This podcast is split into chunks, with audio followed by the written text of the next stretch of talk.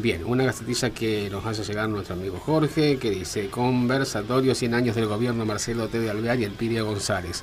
Homenaje a los ex alumnos del Colegio Nacional, ex Nacional 1.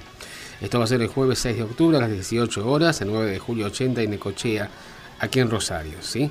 Bien, y justamente lo tenemos en línea, sí tenemos justamente a nuestro invitado para que nos va a hablar de este, de este evento. Darío Melo, secretario general de la Organización de Trabajadores de Rosario y convencional nacional de la UCR. ¿Mm? Vamos a escucharlo. Darío, bienvenido a Recorriendo la Misa Infinita. Hola, ¿qué tal? Bienvenido, gracias. Un saludo a todos los que nos están escuchando. ¿Cómo va? Contanos qué es esta actividad. Mira, nosotros el, a nivel nacional y en particular un, grupo de personas acá en Rosario, lo que estamos llevando adelante es el, en el marco del, aniversario de los 100 años del, gobierno de, de, Alvear y de Pío González.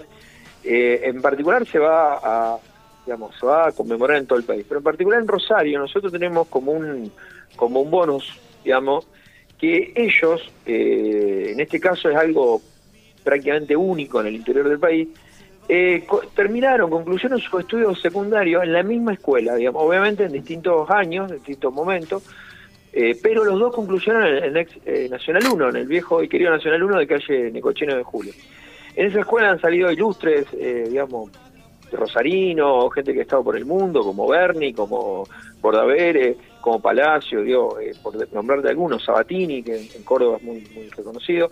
Pero en este caso, digamos, tanto el Pío eh, González, que era, que era rosarino, eh, digamos, él, estudió en la secundaria ahí, luego siguió su carrera abogacía en, Córdoba y luego eh, se suma a la fila del radicalismo con Iligoyen y, y, se va a Buenos Aires hasta el fin de sus días. Y en cambio, Alvear, que era un tratamundo, una persona de, de, un, de, un, sector social acomodado, digamos, recorría el mundo y define en algún momento de su vida, digamos, terminar la secundaria en Rosario, en el Nacional 1. Recordemos que, lo que hoy es la comuna de Alvear, acá a unos kilómetros, eso era parte del casco de estancia de, los abuelos de él.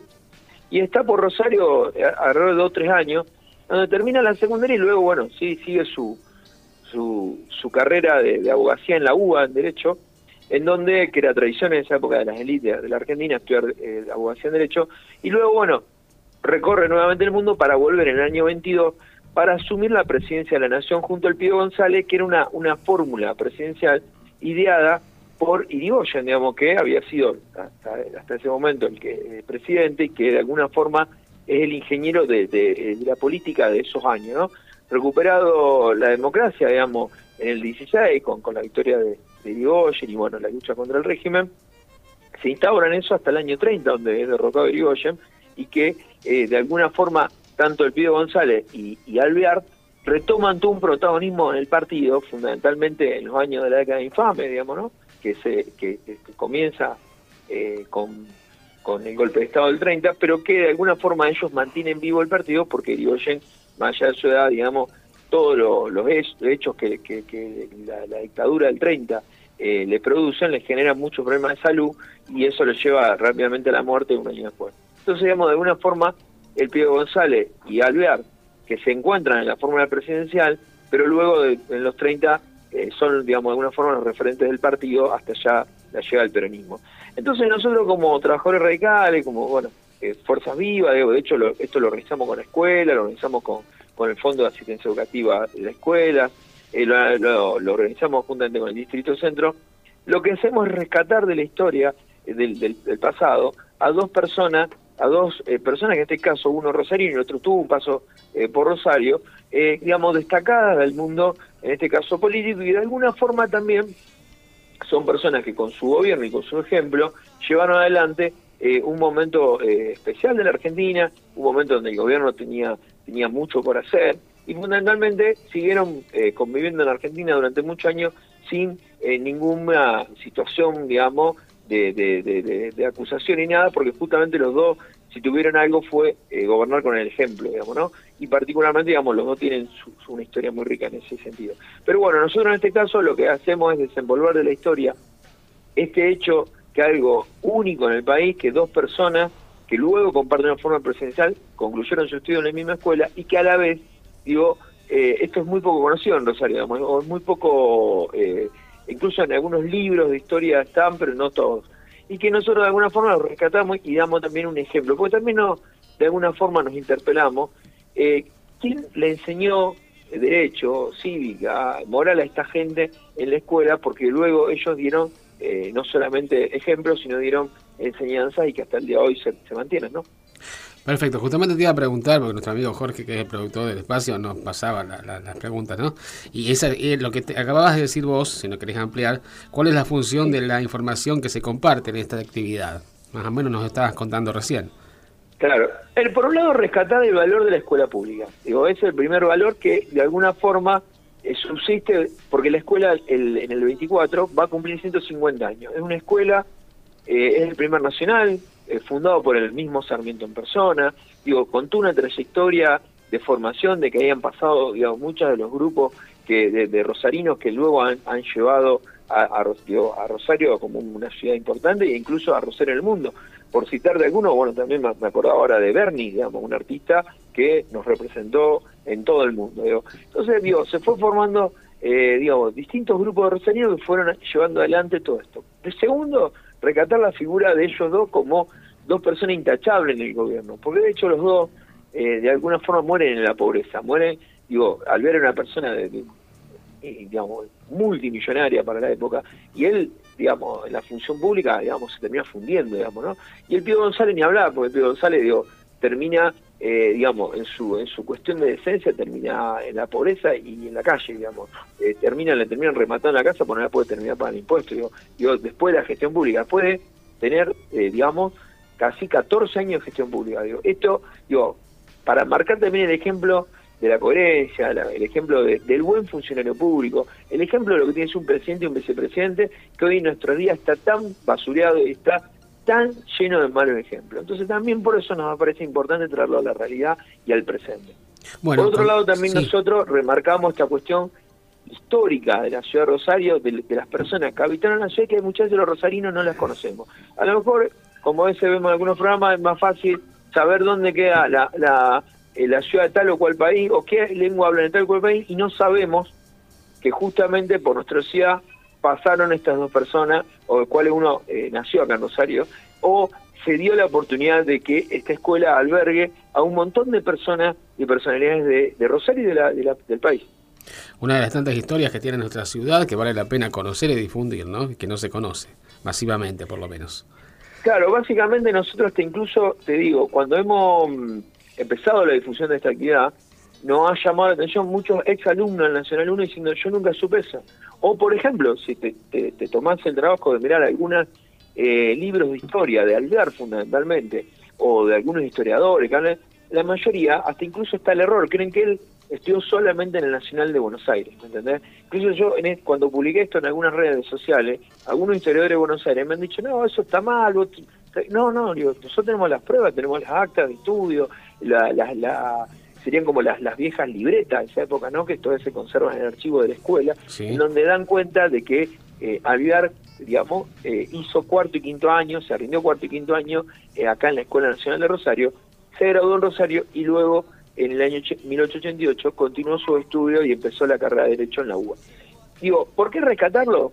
Digo, porque de alguna forma, digo, lo, vuelvo a remarcar, ¿no? Rescatamos la educación pública, rescatamos el modelo educativo, rescatamos el modelo de dos personas que pasaron por la escuela pública y terminaron siendo presidente y vicepresidente de la nación, de dos personas que honraron la gestión pública, digamos, no solamente como presidente y vicepresidente, no, porque también fueron ministros, embajadores, honraron la, la, la gestión del Estado, defendieron el país y que luego los, los vaivenes de este país lo terminan encontrando en la pobreza, pero seguramente con la frente en alto, e incluso eh, también rescatar una, carta que, el tío González le, devuelve al presidente de ese momento, del año 30, donde él dice, yo mientras que pueda mantener con mi fuerza de trabajo, no necesito ninguna dádiva de nadie. O sea, como rechazando cualquier, eh, digamos, ayuda, cualquier eh, posibilidad de dinero que el Estado le diera.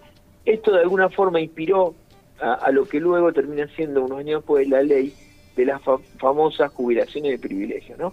que hoy tan mal usadas están, o que hoy realmente gente que se ha enriquecido enormemente en, la gestión pública o en el Estado, digamos, tiene hasta incluso la, poca la poca hombría de tomarla y, todavía eh, mantener esa jubilación estando incluso en cargos públicos. Entonces me parece que el Pío González no solamente es un ejemplo en ese momento, sino que es, también para traerlo al presente y marcar cuál es la posición de un legislador, eh, de un, en este caso un funcionario, y luego un vicepresidente del país que representó no solamente a argentinos, sino al radicalismo en la gestión, en una época donde el radicalismo, digamos, de alguna forma con el gobierno de Irigoyen, transforma la realidad de nuestro país, y después, lamentablemente, un grupo de, fascistas, digamos, nos, eh, de, alguna forma nos, nos, nos, desayunan un, 6 de septiembre de 1930, dando un golpe de Estado, que en ese momento hasta incluso no se sabía bien qué era ese tipo de hecho, y que lamentablemente inauguran muchos años de golpe de Estado hasta el año 83 que volvimos a recuperar la democracia.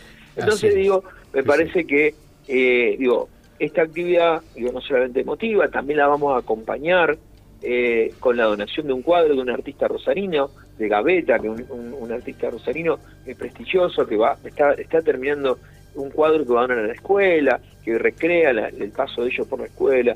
También vamos a acompañar donando la, bandera de Argentina a la escuela y la bandera de Rosario, que no la, no la poseen ellos, porque la actividad, por un lado, es un conversatorio el día 6 de octubre en la escuela, eh, a las 18 horas, en víspera lo que sería el día de Rosario otro día, y luego el mismo 12 de octubre, que es el día exactamente que ellos asumieron hace 100 años, vamos a inaugurar a las 5 de la tarde en un acto en la escuela una placa conmemorativa, vamos a acompañar la donación del cuadro y vamos a, eh, digamos, embanderar la escuela. ¿Por qué? Porque nos parece importante remarcar, custodiar la historia y fundamentalmente traer del pasado los buenos ejemplos de los funcionarios que dieron su vida por este país. Y en ese sentido, nos parece importante que la ciudadanía, que los amigos, que los alumnos, que la gente se sienta movilizada a conocer un poquito más de historia, nos acompañe esos días en la escuela, nos acompañen de la escuela, una escuela muy rica, con una historia enorme, y, que nos acompañen a darle vida a la escuela. Perfecto, entonces 9 de julio 80, 9 de julio en Ecochea, este jueves 6 de octubre. Perfecto. Para terminar la nota, justamente, Darío, te agradecemos. Eh, ¿Qué música te gusta escuchar? Mira, básicamente eh, escucho muy poca música, pero digamos, eh, Nacional siempre es algún tema de Charlie, algún tema de Fito, sobre todo Fito de Rosario, escucho. Y si tengo que escuchar un tango, eh, lo decía, se lo decía esta mañana al productor, normalmente escucho justamente a Julio Sosa, que era el varón del tango, y que en esos años era de alguna forma uno de los abanderados musicales de Irigoyen. Incluso si ustedes buscan la discografía van a encontrar el en varios tangos, él se define como irigoyenista y del pueblo. Digamos, de alguna forma, eh, Julio Sosa con su tango, con su música popular, de alguna forma también acompañó el proceso de esa nueva sociedad, de, esa, de, ese sector social que de alguna forma se expresaba y que, digamos, de alguna forma tenía esa representación política en el cambio que se dio en el 1906 en este país, de, con Irigoyen, y con una forma nueva de pensar el Estado, que era un Estado pensado para el ciudadano. Y me parece que Julio Sosa de alguna forma con su música, y para mí, digo, obviamente después de Gardel y de de otros eh, tangueros famosos, digamos, creo que Julio Sosa está en ese, en ese pool de cinco o seis nombres de, los tangueros más, más renombrables, digamos, de la Argentina y la mm. historia de tan rica del tango argentino. Bueno, perfecto. Bueno, te agradecemos y mucho éxito entonces en esta, en esta iniciativa. Vale, muchas gracias por el espacio y saludos a la, a la audiencia. Perfecto. Bueno, muchas gracias, mucha suerte. Estuvo con nosotros Darío Melo, secretario general de la Organización de Trabajadores de Rosario y Convencional Nacional de la UCR, aquí en Recorriendo la Misa Infinita.